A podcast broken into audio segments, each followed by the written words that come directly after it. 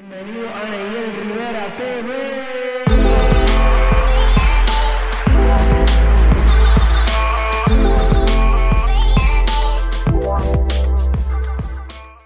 Bienvenidos mi gente a otro episodio de Neyel Rivera TV y bueno yo creo que este podcast pueden irlo compartiendo desde allá, dándole like, comentando desde allá también y compartirlo con alguien que yo sé que le va a inspirar, le va a motivar y va a de mucha edificación. Yo creo que esta, esta conversación va a estar bien chévere.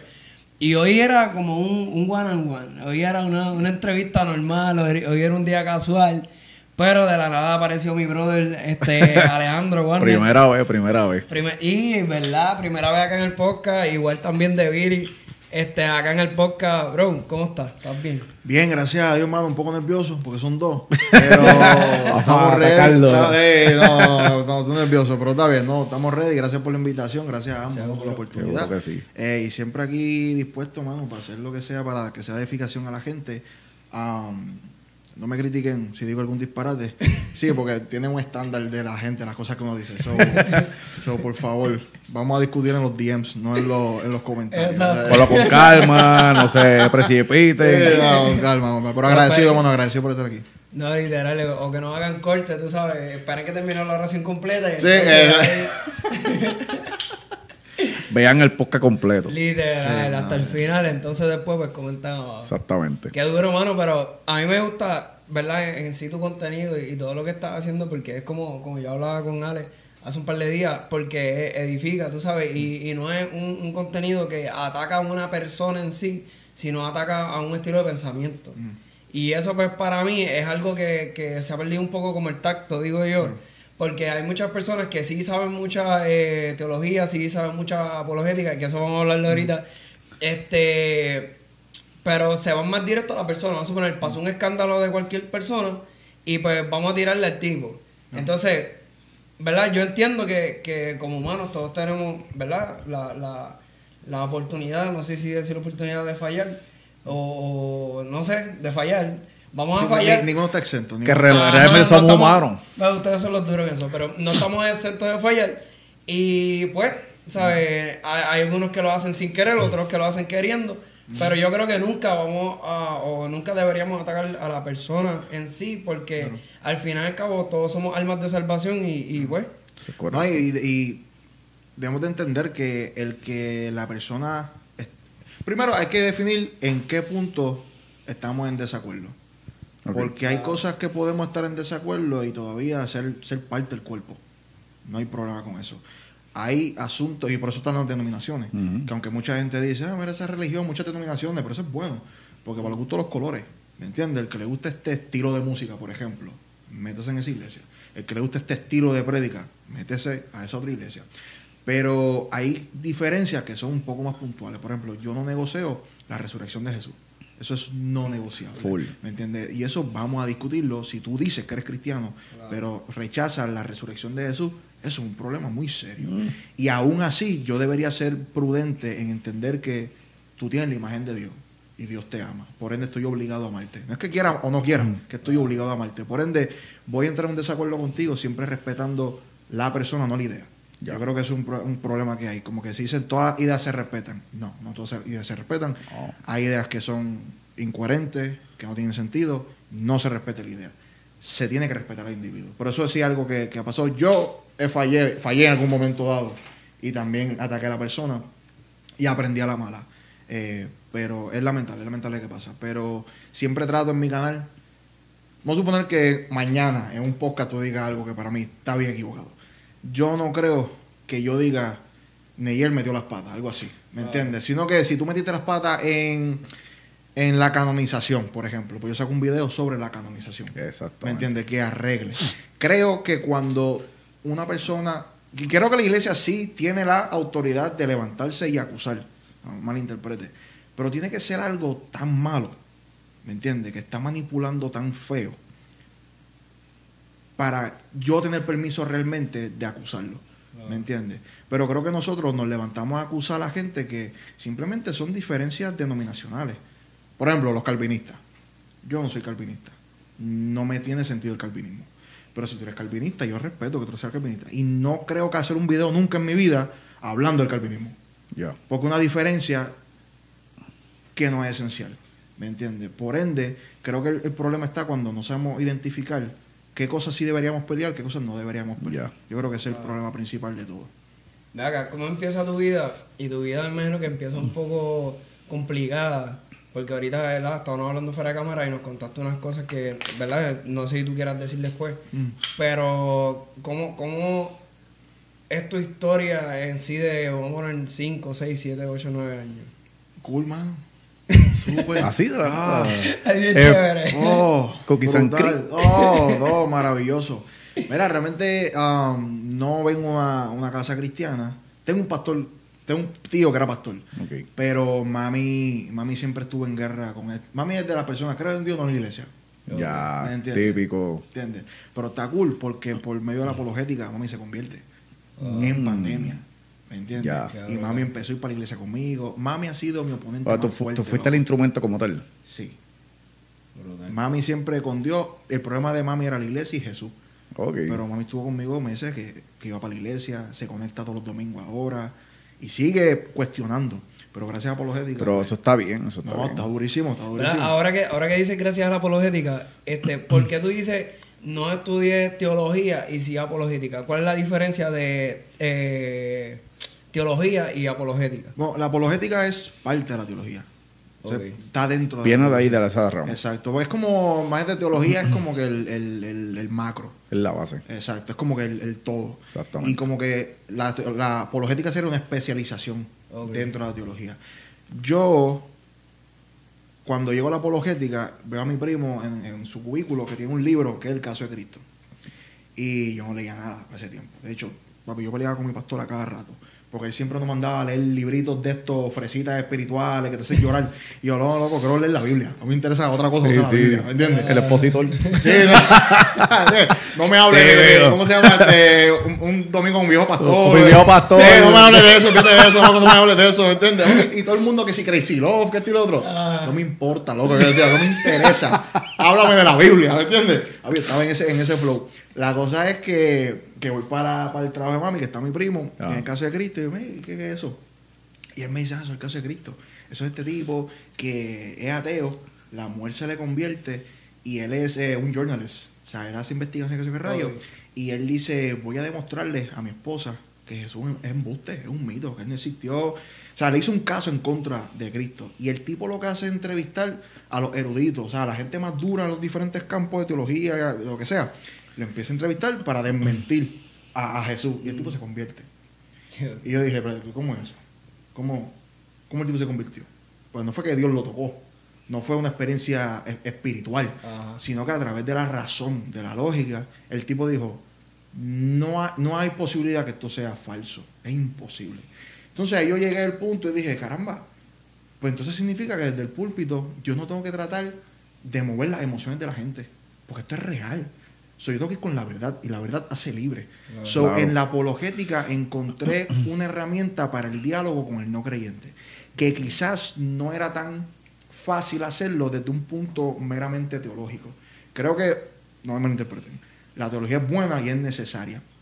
Pero en mi caso, para el momento que estaba, mi hambre era siempre hablar con el no creyente. Ya. Quiero hablar con una persona que está adorando un Dios falso. Que se supone que todos hagamos eso. No, claro, definitivo. Y, y, y son, pero somos un cuerpo, ¿no? Hace falta teólogos que se dediquen a la teología. claro, exacto. Pero pa- lo que movía mi corazón era ver personas que llegaran a los pies de Cristo. Ok.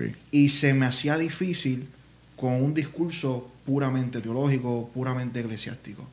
Pero, por ejemplo, si tú hablas con una persona de, de- de, qué sé yo, filosofía o ciencia, abres más el oído a que tú le hables de, sé yo, revelación general, revelación progresiva, o que le hables, qué sé yo, de elección, pre- de predestinación, lo que sea. esos, términos, esos términos bien teológicos, a la gente de afuera es como que, ok. Pero la, la apologética no es tanto ayudar a defender a Dios per se, sino como que la ayuda a la persona en su proceso lógico Ya. de cómo abrazar la fe. Sí, sí, sí. Porque la fe no es sencilla. Sí, más, más, más humanitario como tal, de Sí, cosas que se puedan cuestionar ellos mismos. y- claro. Y, pero también me di cuenta a, a largo, a largo del tiempo que también es una herramienta para la iglesia. porque reafirma la fe del creyente. Claro, ¿Entiendes? exactamente. Porque en muchas ocasiones yo me acerqué a personas con preguntas y lo que me decían era, ten fe y ora, ten fe y ora, que Dios te va a hablar. Dios nunca me habló, Ujú. ¿entiendes? Pero a través de la apologética, la herramienta que, que- que nos da, me di cuenta de muchas cosas que realmente no tenía que orar tanto, sino investigar un poquito más, leer un poquito más, estudiar un poquito más y Claro. era, era bastante sencillo. So, ahí fue como empecé con la apologética, fue dándome cuenta de que había un lado racional, un lado Claro. lógico a la fe. Sí, porque yo creo que cada uno de nosotros como que crecimos con la fe de nuestros padres que nos enseñaron que Jesús era tal, qué sé yo, pero después cuando no- nosotros llegamos a una cierta edad, como que literalmente nosotros comenzamos a, a crear nuestra fe en... Como, Claro. Y eso es a base de la yo, yo creo que también eso, eso es la base de todo joven. Que en un momento de tu, de tu juventud tú llegas y tú dices, ¿por qué esto? ¿Por qué lo otro? Y, y uno mismo se cuestiona. Yo creo que cualquier joven que haya sido nacido y criado en la iglesia lo piensa. Full. Claro. No, en mi caso, como dije, yo no nací en la iglesia, so para mí fue una experiencia sacamoco. Ya. O sea, yo fui a la iglesia, papi, papi, me acuerdo como hoy, loco, el, el- la ¿Verdad? ¿A qué edad tú comienzas a ir a la iglesia como tal? Como a los 17.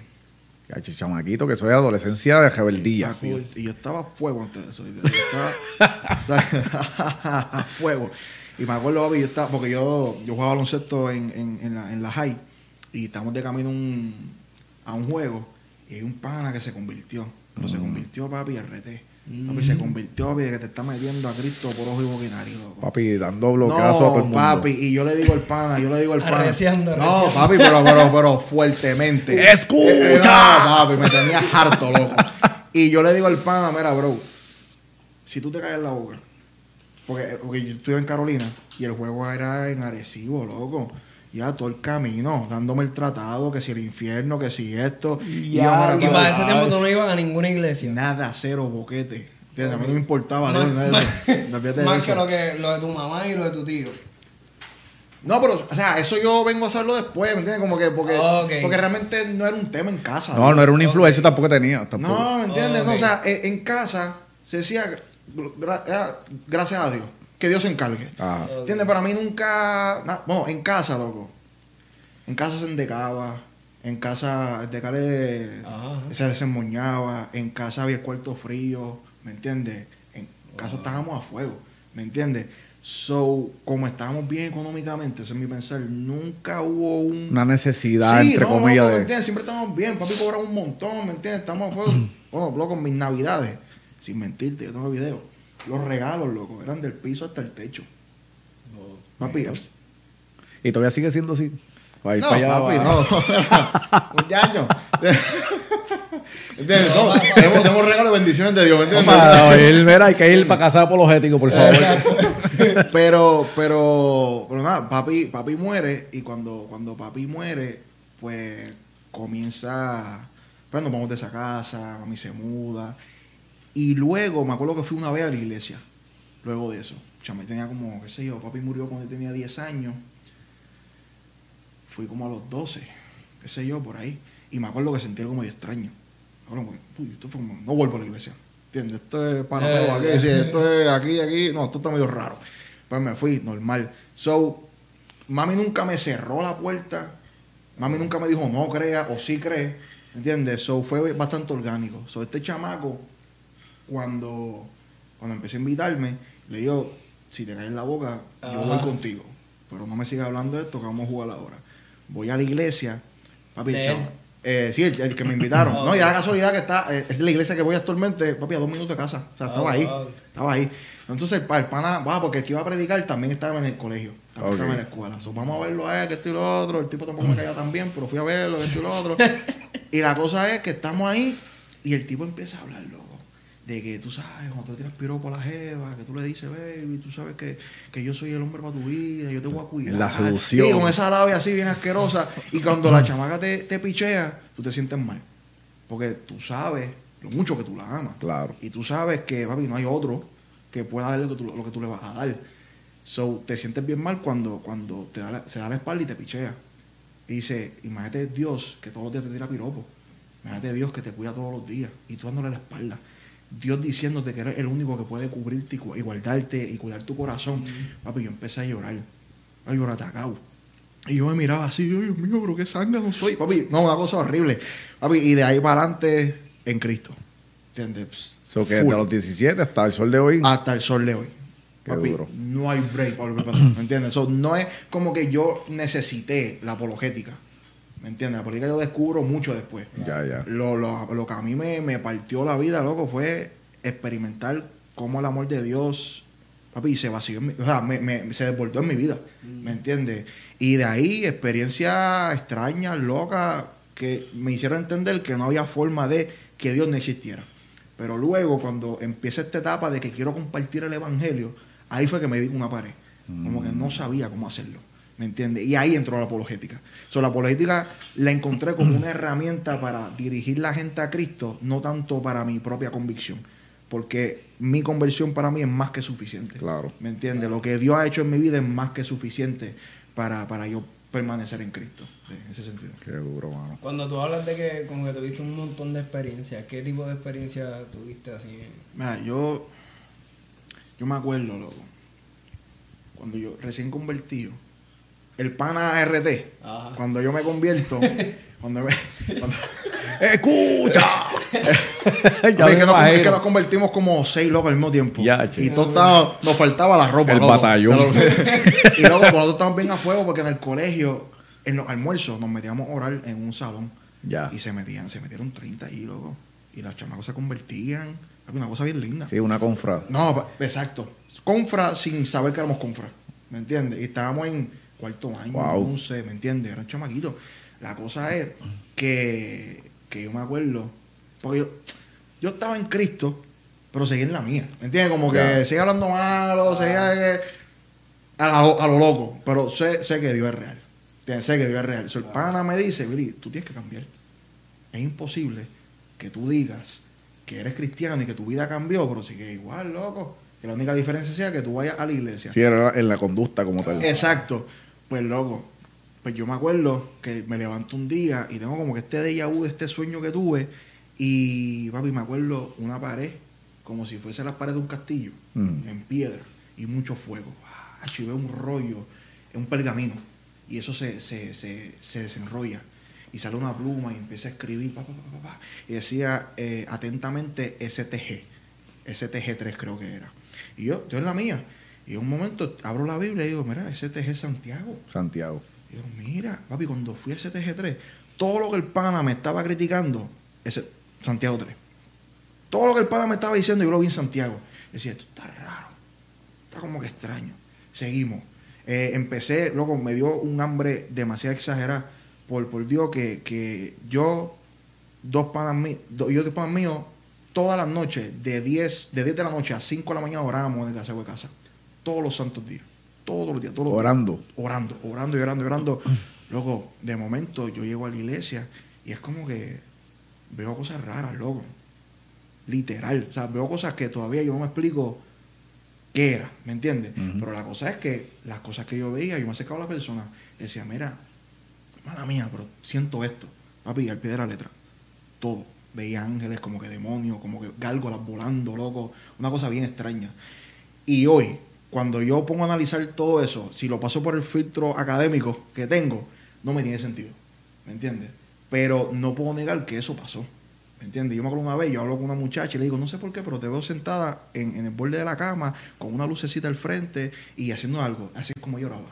¿Me entiendes? Me acuerdo en la universidad una vez en la Yupi, estoy en MECU, MECU 3001, cosa del diablo, y empecé a temblar en la clase, loco. Empecé a temblar en la clase y no sé por qué. Tú sabes, la- sabes las películas que, que tu enfoque está en una persona y tú pones slow motion. Sí, Papi, sí, te lo sí. prometo, así, loco. Y sentí, sentía una voz que me decía, pregúntale cómo está. Ya. Te así, estaban naturales. Salgo afuera, hablo con la muchacha, mira, ¿estás bien? ¿Cómo tú estás?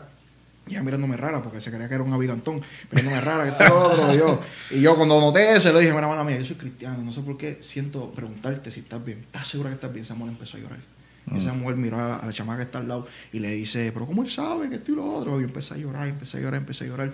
So, experimenté cosas sobrenaturales que nunca, nunca le encontré una explicación fuera de que existe algo espiritual. ¿Me entiendes? Como estoy diciendo ahorita, hoy por hoy, para mí lo más difícil es cómo mantenerme en ese punto medio de que soy académico, pero la academia no puede nunca quitarme la perspectiva de que existe algo espiritual. Sí, no puedes limitar. No, no, no, ¿me entiendes? Y eso para mí es un, es un, es un reto todos los días, loco. ¿Entiendes? Porque a veces mientras más leo, como que más me quiero borrar de la mente que eso pasó. ¿Me entiendes? Mm. So, por eso tengo que vivir siempre arreguindado de Dios, ¿me entiendes? Como que la lectura de los libros que yo tengo no puede sustituir mi tiempo de oración. Porque me vuelvo loco. ¿Me entiendes? No sé cómo llegamos acá, pero... Sí, es que una cosa va a dar la mano también, no Sí, puedes no, y, y me gusta que digas que, que haces el balance de tener las dos cosas, sacar tu tiempo de oración, sacar tu tiempo de Mm. estudiar, porque a veces yo pienso que también hay muchas personas o quieren orar un montón sin Sí. saber nada de la palabra, como quieren saber mucho de la palabra sin orar un montón y yo creo que Hay un debe, debe haber ese Ah, balance. cuando le preguntaban a Jesús cuál es el mandamiento más importante, él dice, tienes que amar a Dios sobre todas las cosas, ¿verdad? Pero dice, tienes que amar a Dios con todo tu corazón, con todo tu ser, con toda tu mente. So, Jesús está diciendo, ok, yo tengo que amar a Dios almáticamente, espiritualmente e intelectualmente.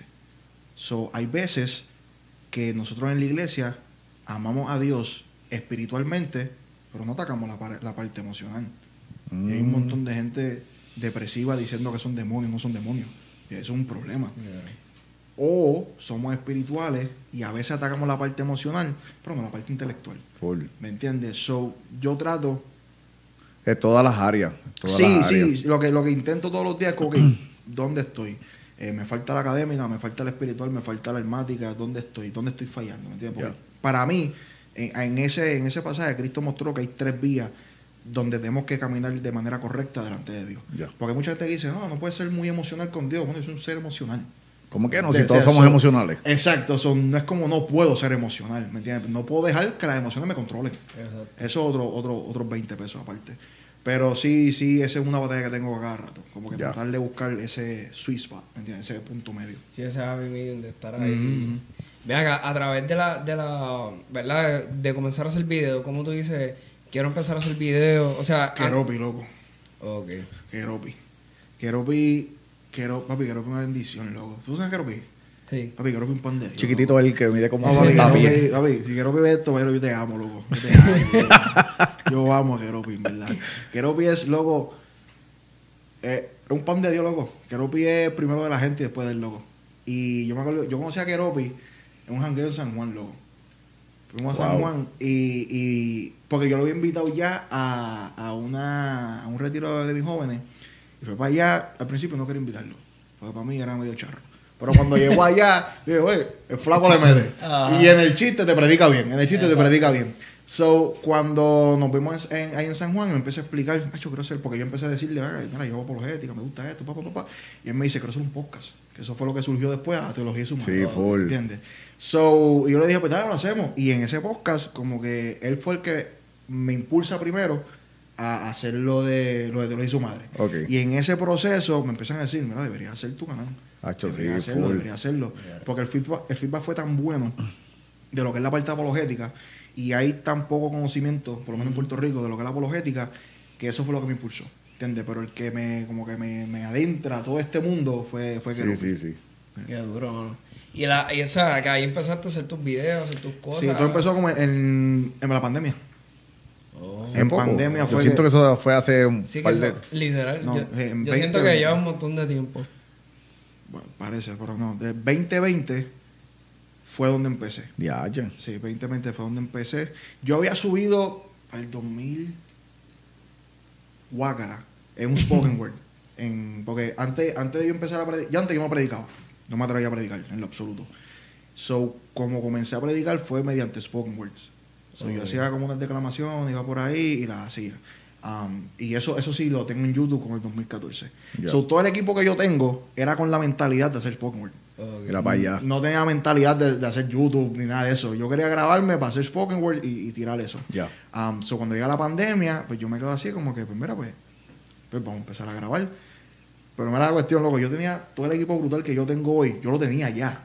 Yo lo tenía ya. Pero como no sé cómo bregar con él, pues me, me, me compré una webcam media tecadita.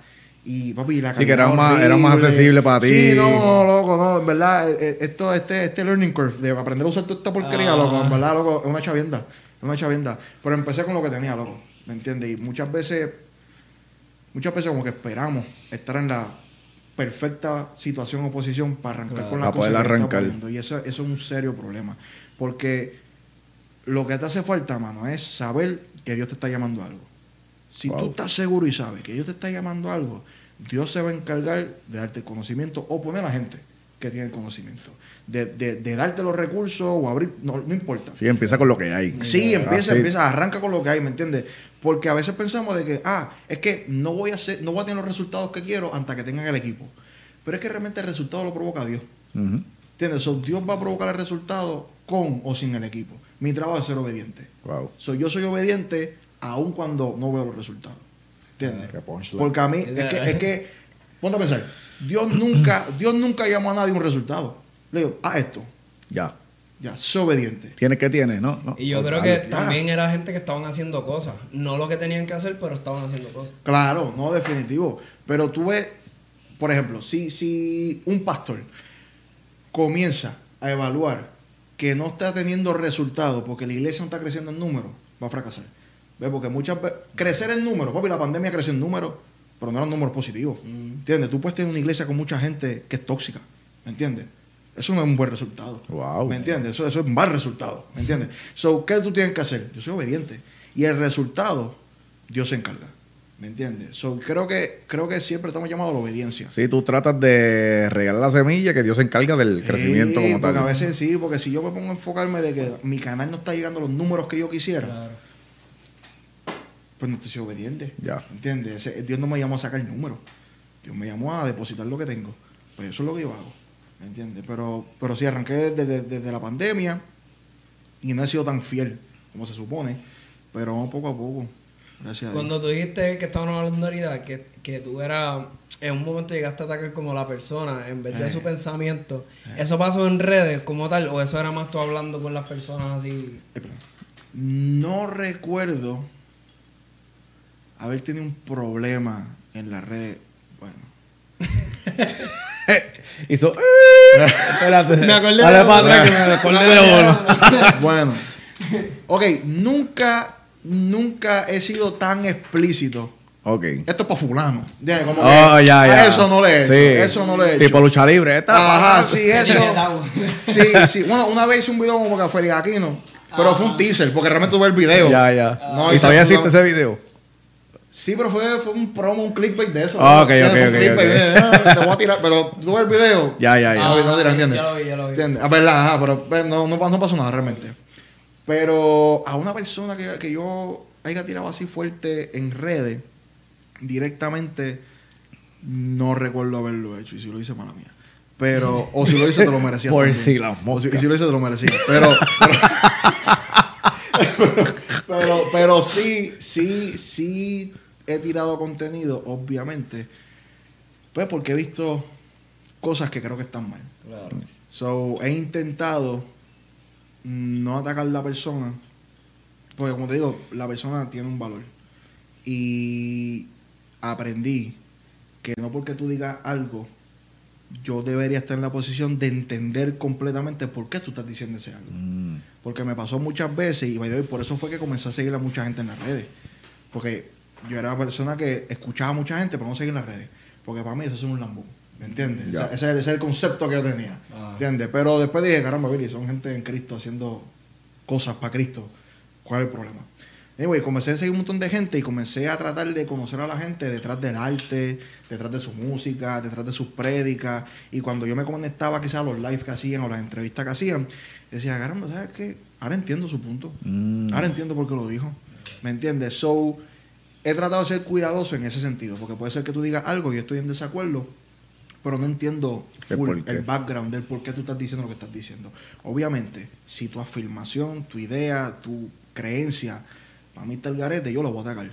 Pero voy a hacer lo mejor posible para nunca tocar eh, el valor que tú tienes como ser humano. Sí, de la persona como ¿Entiendes? tal. Porque sigue siendo una persona, Dios te sigue amando, sin importar lo mal que tú estés. Claro.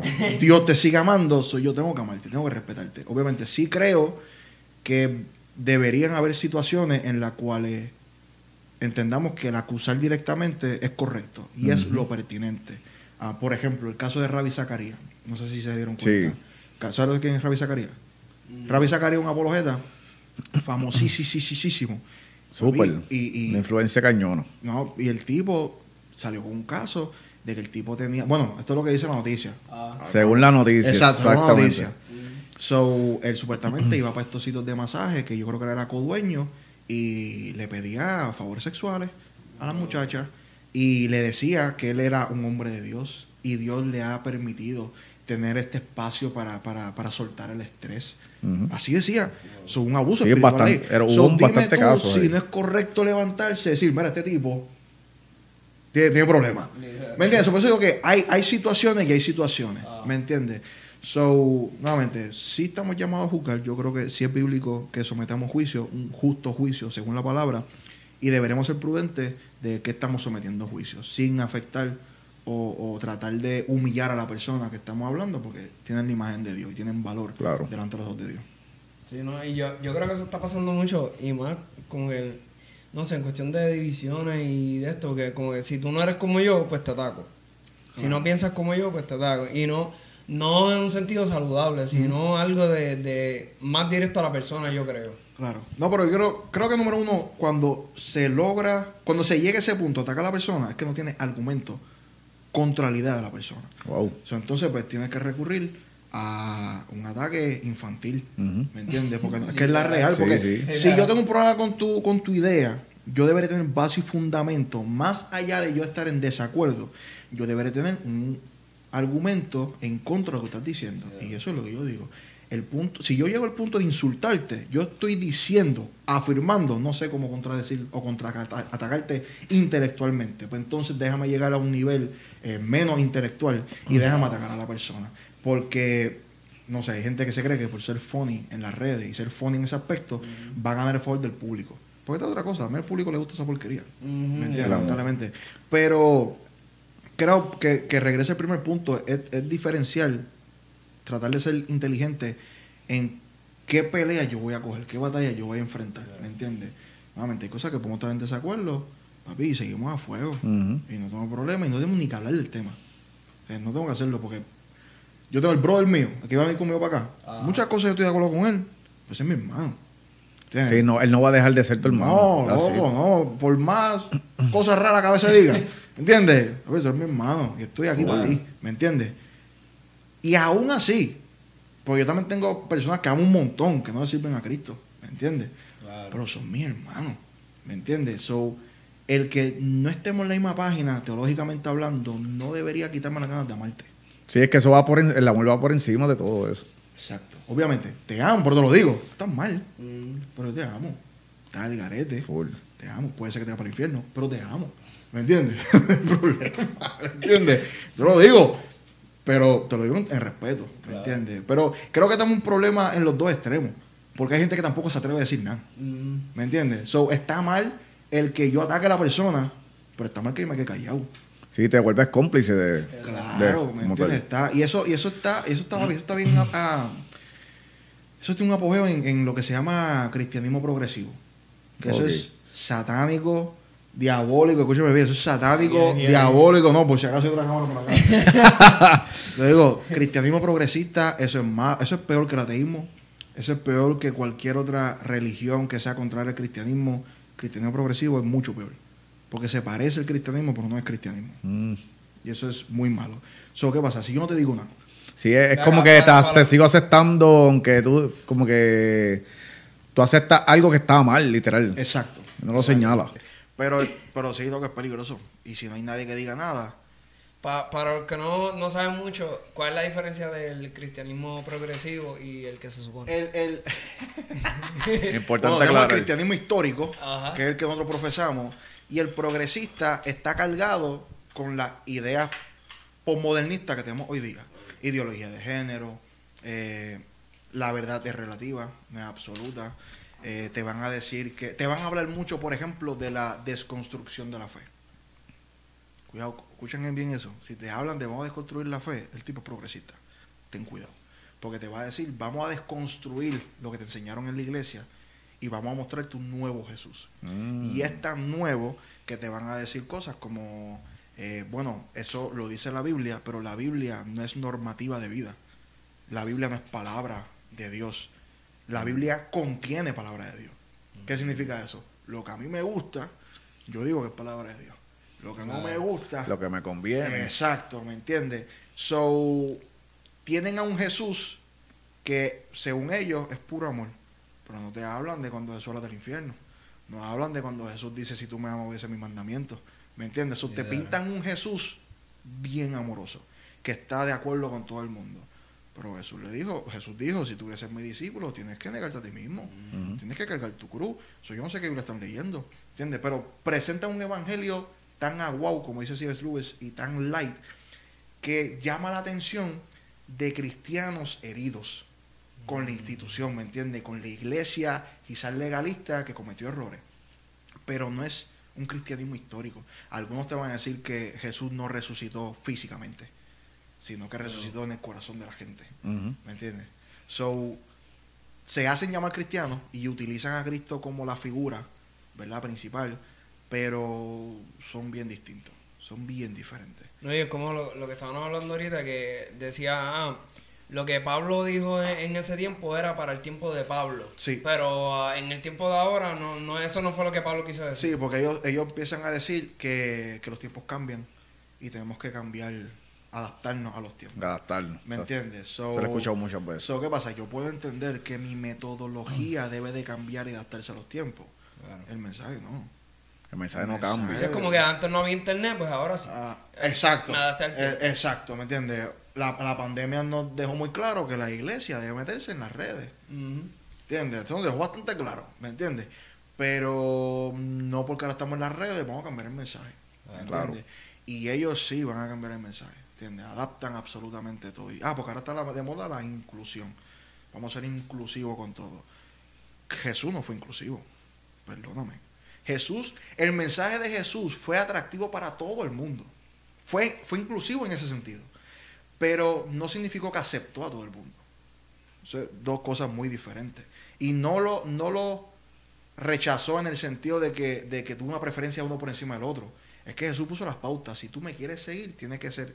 Tienes que ne- negar lo que. ¿Me entiendes? Tienes que hacer esto. Ya. O sea, yo te invito, pero si tú me quieres seguir, tienes que seguir esto. So, eso no es inclusivo. ¿Me entiendes? Claro. So, de su punto de vista, no te van a hablar de un pecado, no te van a hablar de la redención, porque si te, presenta, te presentan a Jesús como un buen maestro, porque si te presentan a Jesús de un salvador, la pregunta que sigue es, ¿me salva de qué? ¿De ¿De qué? hablar de pecado? Pues no te hablan de salvación, ¿me entiendes? Te hablan de un mejor hoy, te hablan de que van a restaurar las vidas hoy, ahora, ¿entiendes? Pero honestamente, mi premio no está aquí. Es lindo lo que Dios hace aquí. Pero no se compara con lo que Dios va a hacer después. ¿Me entiendes? Claro. En la tierra nueva, cielo nuevo, en la vida venidera, ¿me entiendes?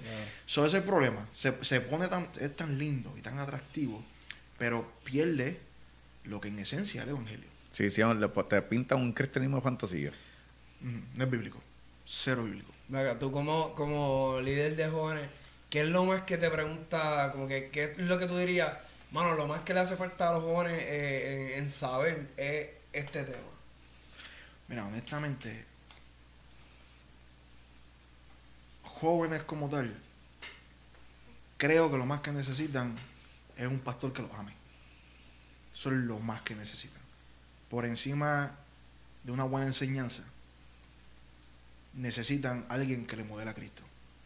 Porque, hermano, tenemos muchos jóvenes con falta de paternidad. So, yo te puedo hablar de mucha teología, pero a los jóvenes no le va a entrar. Si tú haces un clic eh, eh, eh, emocional con ellos y ellos vinculan contigo y saben que pueden confiar en ti, ellos van a seguir creciendo en Cristo. ¿Me entiendes? No estoy diciendo que obviemos la parte teológica, pero en mi caso, cuando yo empecé con los jóvenes, yo fui más un buen predicador, no tanto un buen líder, ni un buen pastor. ¿Me entiendes?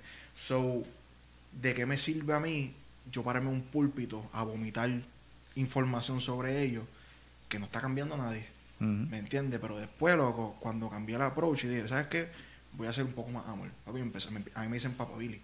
¿Me entiendes? Y, y, y yo soy loco con mis nenas. Sí, es que Y yo tienen soy- una papi, necesidad Yo soy sobreprotector, ¿me entiendes? Um, so, sí debemos de tener un foro para los jóvenes que hagan preguntas. Debe de haber, debe existir. Yo no puedo decirle al joven que Dios se molesta cuando hacen preguntas. Yo no puedo decirle al joven que si tú tienes dudas no tienes fe. No es lo mismo. Tú puedes tener fe y tener duda. Y es como tú manejas las dudas que aumentan tu fe o disminuye tu fe, ¿verdad? Siempre dicen famosamente el- el- la, la duda es el cáncer de la fe. No. La duda se convierte en cáncer de la fe cuando la duda no se atiende. Si la duda se atiende, se convierte en un escalón que aumenta tu fe. Y aumenta tu fe. Pues son cosas que desconocías y cosas que suma tu fe. Pero ¿qué pasa? Ah, ten- hay, que, hay, que, hay que manejar bien el cómo yo le doy una buena enseñanza bíblica, una enseñanza que sea pertinente a los tiempos que estamos, am, porque se van, van a salir de la iglesia, van a la escuela y se van a encontrar con ideología de género. Claro. Se van a encontrar con budismo, se van a encontrar con ateísmo militante, se van a encontrar con agnosticismo. So, hay que prepararlo, claro está, pero para mí, en una etapa de unos jóvenes de, sé yo, 15 a, a 20 años, 21, 22 años, papi, es, es ser papá. Sí, se brega Es muy ser por lo pastor. sentimental. Sí, loco. Porque créeme, si tú, si tú haces un impacto con, con los jóvenes a ese nivel, van a estar ahí. ujú. ¿Entiendes? Porque tienen, tienen ese amor paternal que quizás no lo tienen en las casas. Sí, sí. ¿Me entiendes? So, yo al principio cometí ese error. Yo quiero darte información, esta información, esta información. Porque a mí me cuesta amar a la gente, loco. O sea, me cuesta. Mucho. ¿Entiendes? Como que no me sale amar a la gente. De verdad. No, no, papi, no, no me sale. No me sale. Bueno, yo vine aquí hoy pa, pa- porque voy a conocer a la gente. Ya. Porque yo soy feliz en mi casa. O sea que a mí y tú no nos amas. Ya, No, no, fíjate, no, no. No te puedo decir que te amo porque no te conozco. Exacto. Diablo. Exacto. Pero honestamente, a mí, loco, es que, mira, a Ahí mí me decían, a mí me decían, loco, es que, no, mira, le di duro ahí. no, pero no, para este, para este trasfondo, loco. Exacto. Ahí, trasfondo. ahora vas a entender por Sí, qué. Ok, hay ya. un trasfondo. Antes de convertirme, eh, mi filosofía, no, la filosofía que yo me creí, que, que- que crecí, fue, si tú eres muy bueno, te cogen de estúpido. ¿Verdad que sí? Ujú. So, el yo amarte es darte la oportunidad que tú me cojas de estúpido. ¿Entiendes? Ya. So, me cogieron ya bastantes veces de estúpido. Eso no va a ser el próximo. ¿Me entiendes? Ya. So, aún en la iglesia, eso me trabajaba, loco. O sea, yo, yo en la iglesia invitaba. Sí, tenías una malicia bien Sí, cañón. no, loco. ¿Entiendes? No, ha hecho malo, loco. Y, y me acuerdo, papi yo, papi, yo lloré por esto. Lloré, lloré, lloré, porque era, era, la gente me decía ogro. La gente me decía que tú eres, eh, papi, porque es que, es que Normal. pero loco, pero en verdad, en su defensa, papi, yo estaba mal, loco. Papi, yo le decía estúpido, estúpida a cualquiera. ¿Entiendes? Papi, yo me acuerdo. Ah, No, en verdad. Y yo me acuerdo una vez. Bueno, había una muchacha en, en- en los jóvenes. Robbelí, te amo. Papi, papi, de estas muchachas bien amorosas y bien empalagosas, loco. Y, Ay, Dios mío, viniste otro. Y yo, loca, ya. Intensa. Ya. Tóxica. No, papi, ya, ya, echa para allá, ¿me entiendes? Lo que fui es malo. Y en verdad, yo pienso que hay gente que dejó la iglesia por mi culpa. Es tan malo que fui. No, te lo prometo. De verdad. Sí, loco, pero nuevamente, pero Ya tú siendo líder, Sí. o, o no eras líder. Mm, siendo líder no la había bajado, la había bajado, no, la había bajado bastante, la había bajado bastante. Bueno, mi primera reunión de líder, loco, yo salí peleando con quien hoy es mi pastor. De verdad. Sí, loco. Feo, loco. Papi. Feo, loco. Por cosas este, directivas o algo de la Biblia. ¿No te acuerdas? No, pues, seguro me acuerdo. ¿Qué pasa? ¿Qué Es no que- quiere Estoy decir? pensando. Corta, Estoy corta. Corta, corta. Para el próximo, vamos para el próximo tema. Loco, es que, es que él dio un comentario. Dio un- a mí no me gustó. A mí no me gustó. A mí no me gustó el comentario que dijo. Y yo miré a mi le mando pastor. un bibliazo. Y yo, y, yo, y, yo, y yo miro a mi pastor. Y yo le digo, ¿tú no hablas con este tipo? Así, o sea, le dije. O sea, no, me- no, me, no me venga a hablar conmigo si, no- si tú no estás bregando con él. Ah. Le voy a meter. ¿Entiendes? Aguántalo. No, es verdad. y- o sea, estuve mal, obviamente. Ajá. Pero luego fue mi primera reunión y había un montón de gente que ya me, me echaba de codo así porque yo era difícil. Pero loco, honestamente, a mí me costaba. Y eso es lo que la gente se entiende. A veces tú tienes un chamaco problemático en la iglesia, pero tú no le preguntas por qué él está así, loco. No sabían que yo perdí a mi país como lo perdí. ¿Entiendes? So, es fácil tú jugar de afuera. Ujú. ¿Entiendes, papi? Yo me paraba al frente del espejo. Yo decía, hoy va a amar a la gente. Pues no me salía. ¿Me entiendes? Y todavía hoy, loco, me, me cuesta a veces. Todavía te cuesta. Porque mi primer instinto es, eh, no te necesito. ¿Para qué? ¿Me entiendes? So, yo tengo que buscar la manera de mi raciocinio, como que conectar mi alma, como conectar mi corazón. Como que, por ejemplo, si me invitan a un sitio, mi, mi, mi primera impresión o mi primer pensamiento es no ir para allá, ¿para qué? Pero mi raciocinio dice, la Biblia dice que tienes que amar a la gente. Y la Biblia dice que tienes que vivir en comunidad. Dios no te hizo para estar solo. So, yo tengo que convencerme a mí mismo de que tengo que hacerlo. Tienes que saber coexistir. Ajá, ¿entiendes? Dios no me creó para ser un llanero solitario. Y le doy gracias a Dios de que descubrí eso después. ¿Me entiendes? Y, y, y, y hoy por hoy hago cosas que normalmente no, no haría, pero obligándome a querer relaciones nuevas. ¿Entiendes? Porque entendí, no, no para sacar algo en sí, sino que el yo conectarme con algo, ya eso solamente me ayuda.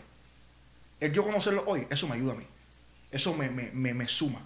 Y estoy viviendo en el diseño de Dios para con mi vida, simplemente conectando con gente. ¿Me entiendes? Y yo me tardé en aprender eso. ¿Me entiendes? Y le doy gracias a Dios. Pero, pero hoy por hoy sigo peleando con eso. Sí, sí. Porque mi primera, mi primer pensamiento es, ay, no, ¿para qué? Ay, ¿para qué voy para allá? Ay, ¿para qué voy a hacer esto? ¿Y para qué voy a hacer lo otro? Para eso me quedo leyendo Biblia en casa. Para eso me quedo le- Sí, estudiando sí. y haciendo videos en casa, ¿me entiendes? Pero me cuesta, loco. Amar genuinamente. Y empecé a amar genuinamente cuando empecé con los jóvenes.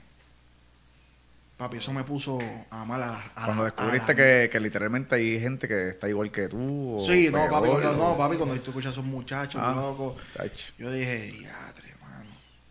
Papi, una vez tuve un muchacho que, que se me acercó y me dijo, mira, tengo que sentarme. No puedo hacer más nada, que esto y lo otro. Y yo paso, H, soy adicto a la pornografía. Así. Wow. Y yo dije, y diadre. Pero mi problema fue que yo era adicto a pornografía. Yo no lo dije a nadie. ¿Entiendes? Y ella, este chamaco tiene más pantalones que yo. Te chocó. ¿Me entiende? ¿Y qué pasa? Yo le dije, yo pensé, caramba, tengo do- dos opciones. O soy el legalista que nadie fue conmigo, o doy la gracia que me dieron a mí. ¿Me entiendes? Y ahí dije como que, diadre. ¿Entiendes? So, lo- los nenes me enseñaron a amar loco. Wow. ¿Y cómo, cómo, trabajar, cómo trabajar con alguien que, que es adicto así a pornografía? ¿Mm? ¿Cómo trabajaste con él? Toda la semana lo llamaba. Toda la semana. Decía, mira cómo va, cómo está, qué pasó. Y él me era bien honesto. So, era, era monitoreándolo a Sí, cada el rato. A cada rato, a cada rato, a cada rato. Este, y él me decía, mira, hoy me fue un poquito más fácil, hoy me fue un poquito más difícil. Y poco a poco lo trabajamos así. ¿Me entiendes? Pero,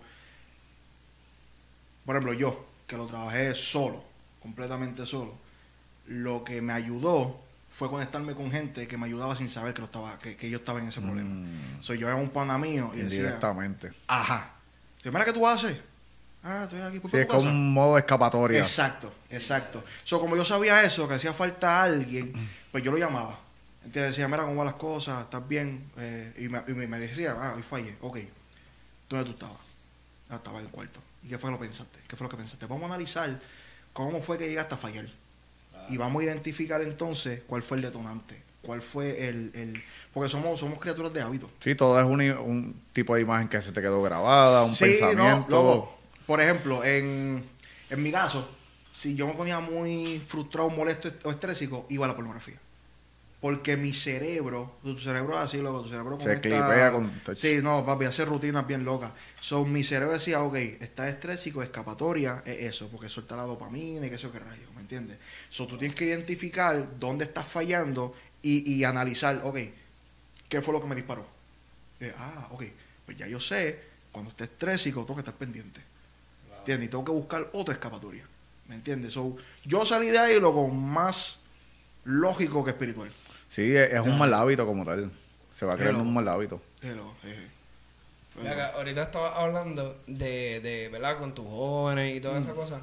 Y dijiste que lo que ellos necesitan, eh, ¿verdad? Además de un pastor y todas esas cosas, es un, un papá. sí, Y después dijiste que eh, tú eras como su, su papá para ellos.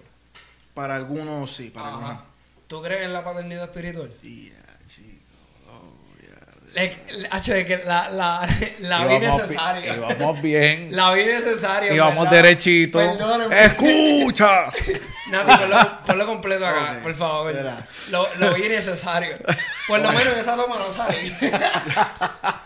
Vamos, Íbamos Pero tan, no, no, o sea- íbamos tan, tan... O sea, el, el, el, el tema yo creo que es justo necesario porque ha habido un boom de esto y no, no, no, no, ¿verdad? Jamás. toma agua, toma agua, loco. No, no, voy a tomar mucha agua, Sí, agua. sí, no, no, y te voy a dar una introducción de esto. No, no estoy en contra nunca de la persona, porque sé que además Sí, sí, sí. hay muchas personas en esto. Jamás y nunca en contra de las personas, sino en, en el tipo de pensamientos y saber y que otras personas también sepan de, de esto. Para mí, y no es solamente con esto, es con muchos otros temas. Mi problema a veces es más con lo indirecto y no tanto con lo directo. Eh, porque creo, y no estoy diciendo, por favor, no piensen en ninguna persona, porque estoy hablando bien genérico, nunca he hablado con una persona que esté envuelta en ese, en ese movimiento que me explique su fundamento completo para yo someter juicio sobre una persona en particular. So, Vamos a estar claros con eso. ¿ok? So, pero de lo que sí he visto y de lo que sí creo, mm, el papá de mi pastor, para mí es mi país. O sea, el tipo es otra cosa. Lo amo a muerte. Yo no le digo papá. No.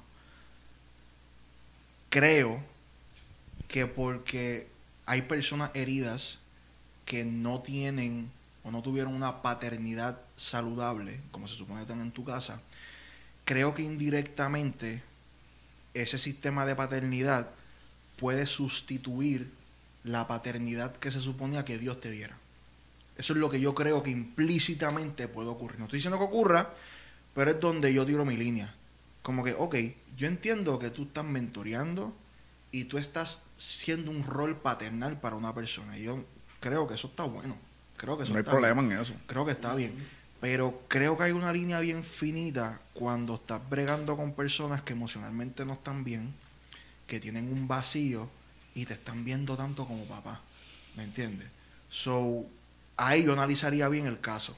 ¿Me entiendes? Nuevamente, si es que tú tienes una relación bien linda con tu pastor y el pastor tuyo te mostró esa ayuda y te mostró ese amor paternal, ok. Pero ¿dónde tiramos la línea? ¿Dónde, ¿Dónde tú te quedas siendo mi mentor y dónde Dios llega a ser mi papá realmente? Hasta donde tú llegues y hasta donde empieza Dios. Exacto, ¿me entiendes? Para mí esa línea está muy borrosa en varias, varios casos que yo he visto. So, nuevamente, lo, implícito del movimiento a veces a mí me como que me da cosa. Como que, no entiendo. Porque, nuevamente, mi- mis nenas mayormente me dicen papá Billy. Pero es porque yo celo, me llegan con un chamaquito nuevo, yo me le siento atrás. Y, y por ejemplo, llega un nene nuevo y todos dicen, ¡ah! ah", Llega un buitre, pues es un pájaro malo, es un demonio que hay que sacarle aquí. ¿Me entiendes? ¿Entiendes? So, so, he sido así. Pero no tan papá, papá, papá, papá, y papá, papá, papá, papá.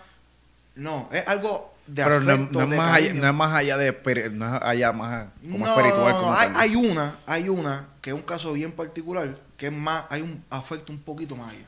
Pero es porque su, su circunstancia, pues yo le ayudo un poquito más. Ok. Pero, o sea, yo no soy Dios en su vida. ¿Me entiendes? Yo no soy eso. ¿Me entiendes? Y, y yo no le pido nada a ella. Yo no espero tampoco nada de ella porque yo soy papá. ¿Me entiendes? So, nuevamente, para mí, sí creo que hay una paternidad saludable, como todo, mano. Hay, para todo hay dos extremos feos. ¿Me entiendes? Para mí algo saludable y para mí algo que se puede convertir tóxico. ¿Me entiendes? Y creo que hay más tóxico que bueno en lo que he visto humilde opinión sin, sin hablar con nadie, porque no, no hablo con nadie. Pero de lo que se ve a veces afuera, creo que hay más cosas tóxicas que, que cosas positivas. No, es, es un tema chévere porque ahora hay, hay muchas personas que saben, hay otras personas que no saben. Y pues no, lo, lo pregunto por preguntar. Eh, No, está bien. Y más hoy en día que, que, que hay mucho mucho vacío existencial, hermano. Y Sí, para mí ese- la, para mí la ese gente trata de llenarlo con cualquier cosa. Cualquier cosa. Ese para mí es el problema principal. Porque yo era un ogro. Y hay gente que son bien sociables. Pero quizás tú eres bien sociable porque no toleras estar en silencio con tus propios pensamientos. Wow. ¿Me Eso entiendes? yo lo vi de, de, So- de Idiel Arroyo, mala mía que te interrumpa. Ajá. Que él está diciendo que esta generación es- está le, le molesta el silencio, o no, no pueden estar en silencio. Y yo, o sea, no lo había visto de esa manera y yo contra, es verdad. Claro, es que hay, por eso hay gente, nuevamente, que, que trabaja con su dolor de maneras bien distintas. Ujú. ¿Y qué pasa? Yo sé que mi extremo de ser ogro es malo, pero quizás tú ser tan sociable y buscar, buscar, buscar par y para aquí y para allá, quizás estás corriendo largo tú también, loco. So, analízate. So, nuevamente, una persona en ese sistema que papá, papá, papá, papá, no estoy diciendo que todo el mundo, se- todo el mundo sea así, pero puede ser que está llenando un vacío. So, yo prefiero no me llame así. No me llame así. ¿Entiendes? Porque a Jesús le dijeron maestro bueno y él dijo no. No me llamen Bueno, así. ya. Bueno es Dios. ¿Me entiendes? So, yo tendría cuidado. ¿Entiendes? Quizás ellos tienen un buen argumento por lo que lo dicen. Yo no lo escucho personalmente, no me he sentado con ellos. Pero nuevamente, desde afuera, no me encanta. Sí, lo que se ve. ¿Ah? Lo que se ve desde... Sí, no, desde afuera no, no me encanta. no, estamos, estoy abierto al diálogo. He habl- hablé con una persona y estamos en la misma página. O sea, él cree en el movimiento, pero cuando hablamos de frente, como, ah, ok, te entiendo, yo entiendo su punto y entiende el mío. So, se respeta mutuamente ellos. Sí, es que también, loco, yo creo, ¿tú sabes, tú sabes el problema? A, a veces como que se ve como un tabú el hablarlo. Mm. O sea, podemos hablarlo y estar en desacuerdo. No significa que tú eres el diablo para mí, ¿me entiendes? No, estoy, no estoy en desacuerdo. Exacto. Si. Déjame cómo digo esto. Si, si personas de, de mucha influencia eh, se sentaran, digo, quizás lo hacen, yo estoy hablando aquí sanganería sin saber, pero en mi experiencia no pasa mucho. Se sentaran abiertamente a, a dialogar, abiertos a la crítica, Mm. sin ofenderse. Y claro, el que está haciendo la crítica sin ofender, Exacto. papi, estuviésemos mucho mejor. Estuviésemos mucho mejor. Porque a mí me pasó muchas veces que yo voy como que a atacarle a una persona y cuando me explican es, ah, ¿y por qué no lo dijiste así? Exacto. ¿Entiendes? Porque quizás la primera vez que lo dijiste, lo dijiste bien mal. ¿Me Claro. entiendes? Sí, Pero que ahora, ahora que estamos hablando, pues te entiendo. Ok, pues chévere. Yo tú no lo diría así. Pero entiendo tu fundamento, entiendo lo que quieres decir.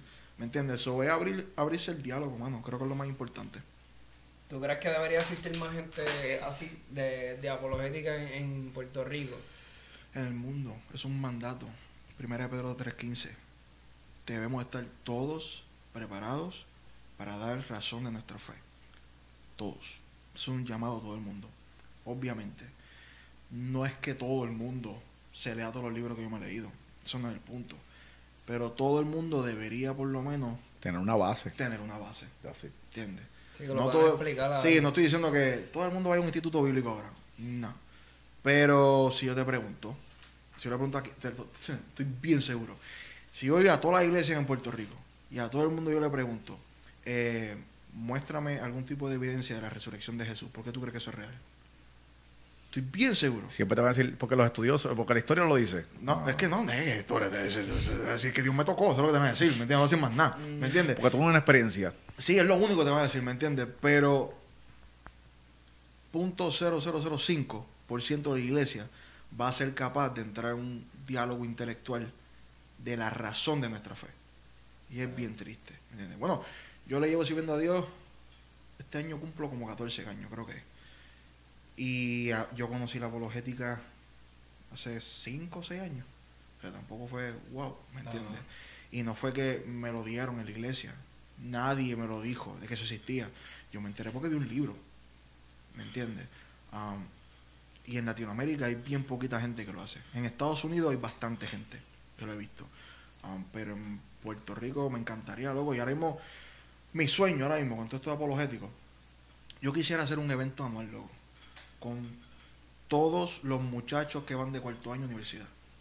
O sea, y el sueño es llenar el, qué sé yo, el, el- ¿cómo se llama esto? El centro de convenciones. Y darle un fin de semana, cuatro días, una semana completa de equiparte para todo lo que vas a ver en la universidad. Porque las estadísticas son que el 86% de los jóvenes cristianos que van a la universidad se apartan, loco. Full. Abandonan la fe.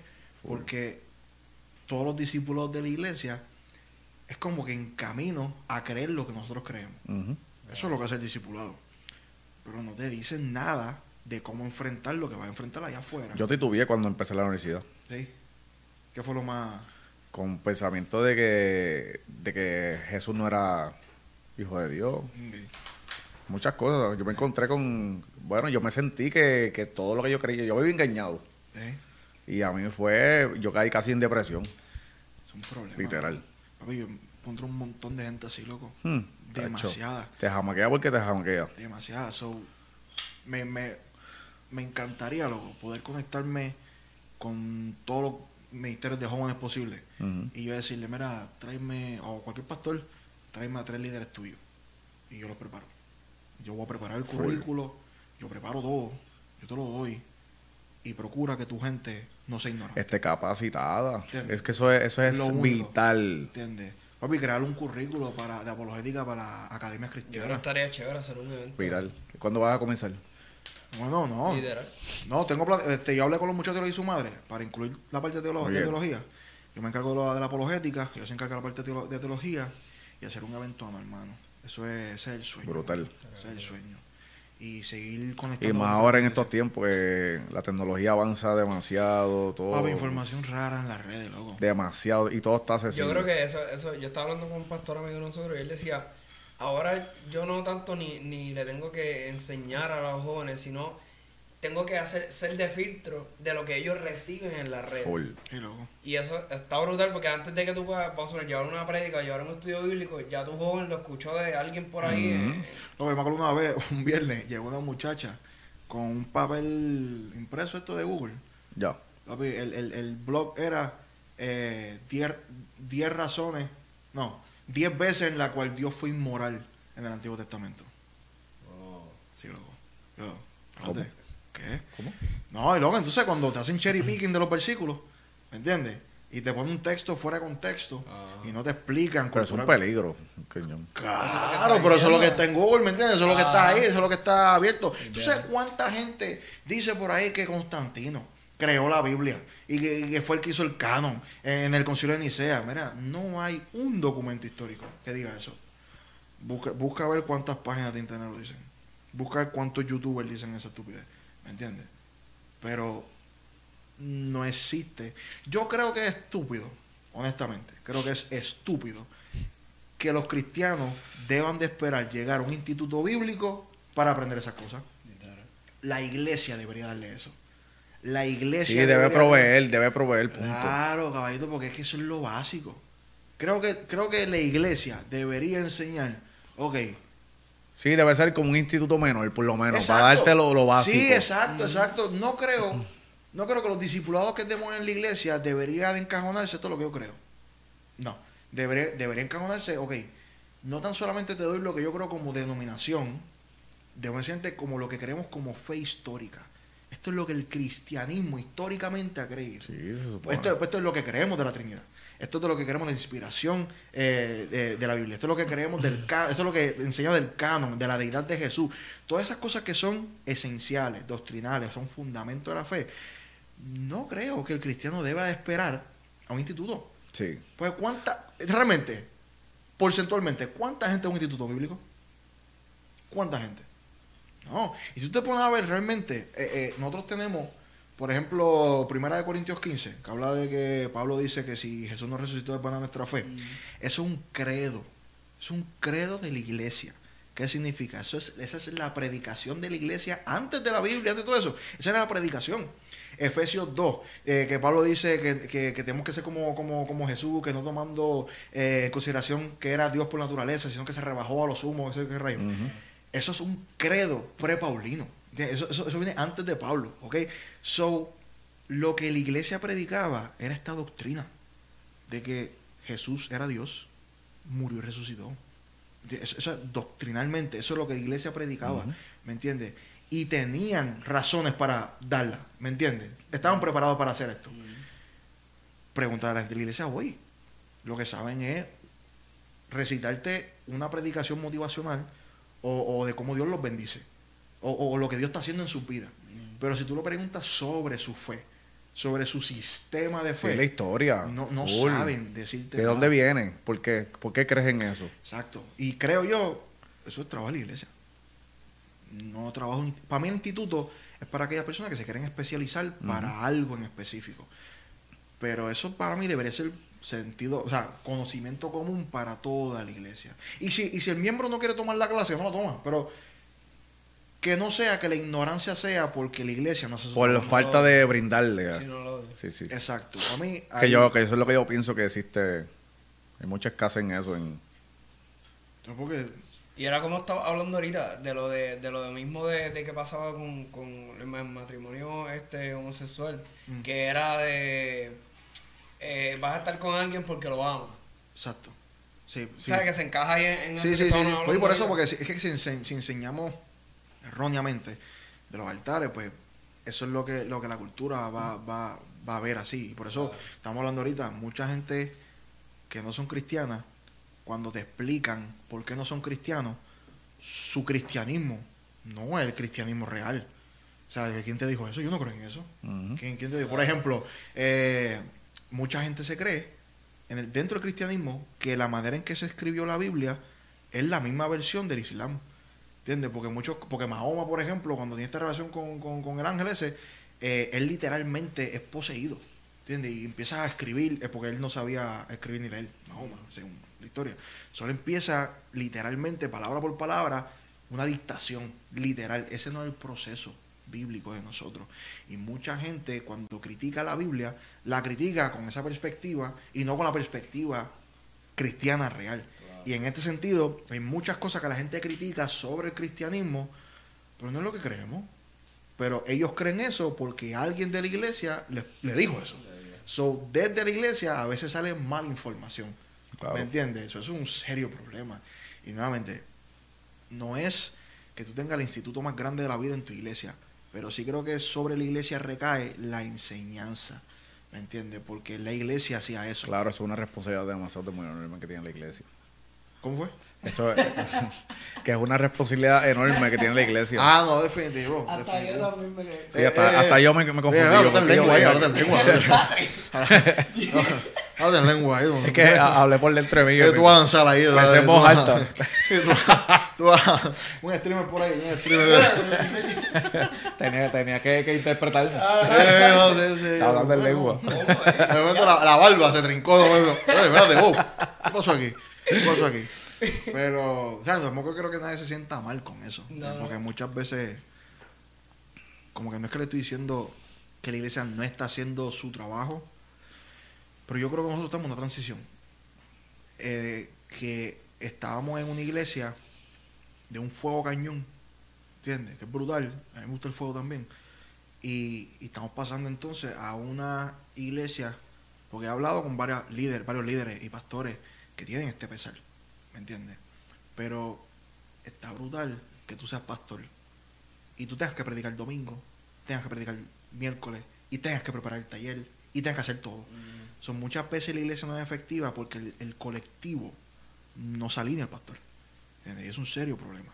Entonces, muchas veces en la iglesia miramos la- lo que falta y lo criticamos. Pero hay veces que falta lo que falta porque tú estás haciendo tu trabajo. ¿Me entiendes? Porque si en mi iglesia falta educación y Dios me está tocando con la educación, ¿qué yo hago? Yo lo entrego.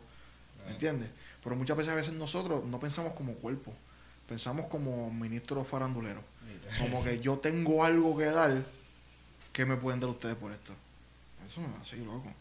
¿Entiendes? Tú, yo creo que yo le debo a mi iglesia. ¿Me entiendes? Es mi casa, loco. La gente que me vio crecer, la gente que me ama, la gente que me cuida.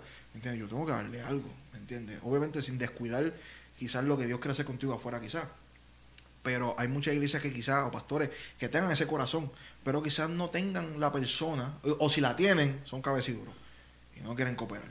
¿Entiendes? Porque los hay. Um, pero sí creo que estamos como que en esa transición en la cual debemos de ser sabios, cómo no desligarnos tanto de lo espiritual y, y solamente abrazar la parte académica, con lo que me pasó también. Um, porque hay mucha gente, loco, que ya tú no ves, o de- por lo menos yo siempre no veo gente que llega al templo a, arrodillarse, loco. ¿Entiendes? Y hay veces que esa reverencia y ese respeto y ese temor de Jehová a veces no se tiene. Y creo que no se tuvo, no se tiene, porque queremos desligarnos tanto Claro. del legalismo que nos pusimos graciosos, ¿me entiendes? Alex Urlo. O sea, dejamos eso y nos pusimos bien libertinaje, ¿me entiendes? So, o sea, la pasamos cool en el Evangelio, pero hay un respeto, ¿me entiendes? So, yo, creo, yo creo que en verdad estamos como en esa transición. Creo que, por gente que he visto, mano, creo que Dios está levantando gente que está clara en eso. De que sí, eh, somos modernos, somos cool, pero somos bíblicos, somos espirituales y, y queremos educar. Pero creo que lo que falta es gente que esté dispuesta a educar. Claro. ¿Me entiendes? Porque no sé, no sé en la iglesia de ustedes, pero no se elogia a los maestros. ¿Me entiendes? Se elogia al buen predicador. ¿Me entiendes? Al, al profeta, al qué sé yo, ¿me entiendes? Pero el maestro no se elogia. ¿Me entiendes? Usualmente cuando va, cuando va el- le toca al maestro, la gente se duerme. O Sí, lo tienen no como va. por Y poco. hasta no va. Sí, no va. Si tú sabes que le, ah, le toca al. Ah, ah, no, para allá. Sí, papi, yo tengo un, un maestro en mi iglesia, papi, yo le decía Yoda, loco. Papi, el tipo sabía tanto. Y yo creo que ahí empezó como que mi pasión. Porque él decía cosas tan diferentes, loco. Y me sumaban tanto. Que. Tú sabes, ¿tuviste, ¿te acuerdas de la película esta de Los Ninja Turtles? De, de, Ujú. ¿me entiendes? que te hacen esto. Que te vuelan la cabeza. Mm. Papi, eso es lo que hace el maestro. El maestro toma lo complicado del evangelio y es como que, ah, ok. ya Te lo hace entender de una esto, manera loco. más- ¿Me entiendes? Sí, so, sí. ¿Qué tan saludable podría ser la iglesia cuando los miembros dicen, ah, ya entendí? Claro. No digo amén a lo loco. ¿Me entiendes? Ah, ah, ya yo sé por qué soy cristiano. ¿Me entiendes? So, yo creo que deberíamos llevar a ese punto. Llegar a ese punto. Ya. Duro. Mano, ¿cuál puede ser o cuál sería tu consejo a las personas que nos están viendo en base a tu, tu experiencia de vida, todo lo que has experimentado? ¿Cuál sería tu consejo a, a todas esas personas? Consejo, man. Yadre. Se busquen de Dios. no, macho, para, para ser bien sencillo, pero yo me di cuenta, en mi experiencia, mientras más tú conoces a Dios, no mames que entre conoces a Dios, mientras más tiempo tú llevas en el Evangelio, tú quieres complicar las cosas del Evangelio. Y a veces queremos ser tan profundos con Dios que nos olvidamos de lo sencillo, que es buscar a Dios. O sea, vivir vivir todos los días en el Espíritu. ¿Entiendes? Caminar en relación con el Espíritu. Porque es en ese lugar de, de- de silencio, de, de relación con Dios, que Él te dirige, que Él te lleva. ¿Me entiendes?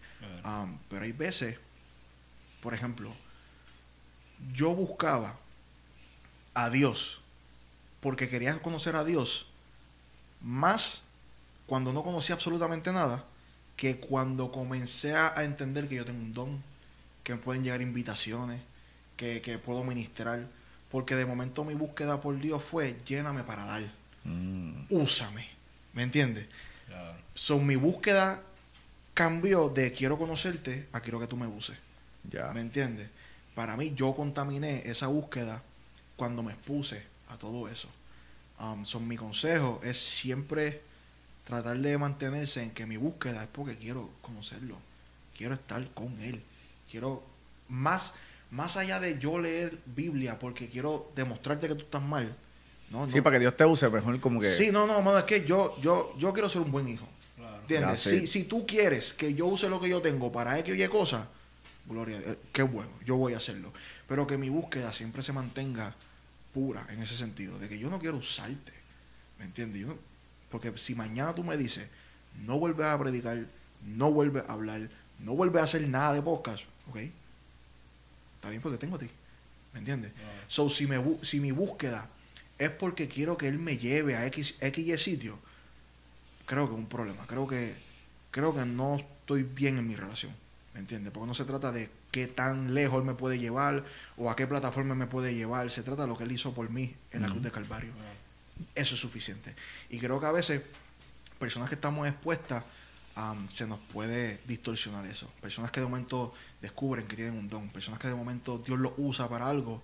El que Dios lo use se hace más importante que el simplemente estar en relación con Dios. ¿Entiendes? So, para- mi consejo es que su búsqueda intenten de siempre mantenerla la más pura, lo más lindo posible.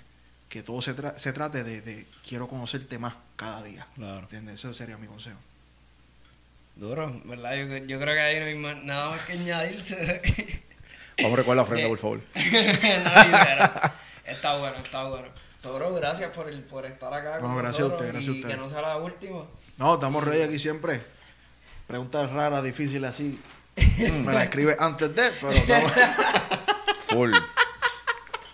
Pero fuimos, pero gracias, gracias a ustedes por la oportunidad. gracias. Ale, por, por decir que sí. Para la próxima tienes que interpretar mi lengua. No me dejen vergüenza, sí. Hablando ahí que Estaba hablando por dentro. el micrófono lo cogió. Así que gracias, mi gente, por estar acá en otro episodio de Rivera TV. Este, espero que le den like a esto, lo compartan con alguien que yo sé que va a ser de mucha bendición. Y específicamente si es alguien que está comenzando en la iglesia. Y, mano, yo creo que esto es un buen foro para que tú escribas en los comentarios qué tema te gustaría que pudiéramos hablar un poco más profundo y, y- y, ¿verdad? profundizar en él y para que Billy venga un poquito más preparado. Tratamos, tratamos. Pero nada, gracias por, ¿verdad? por estar acá, gracias Billy, gracias Ale y ustedes pues ya saben,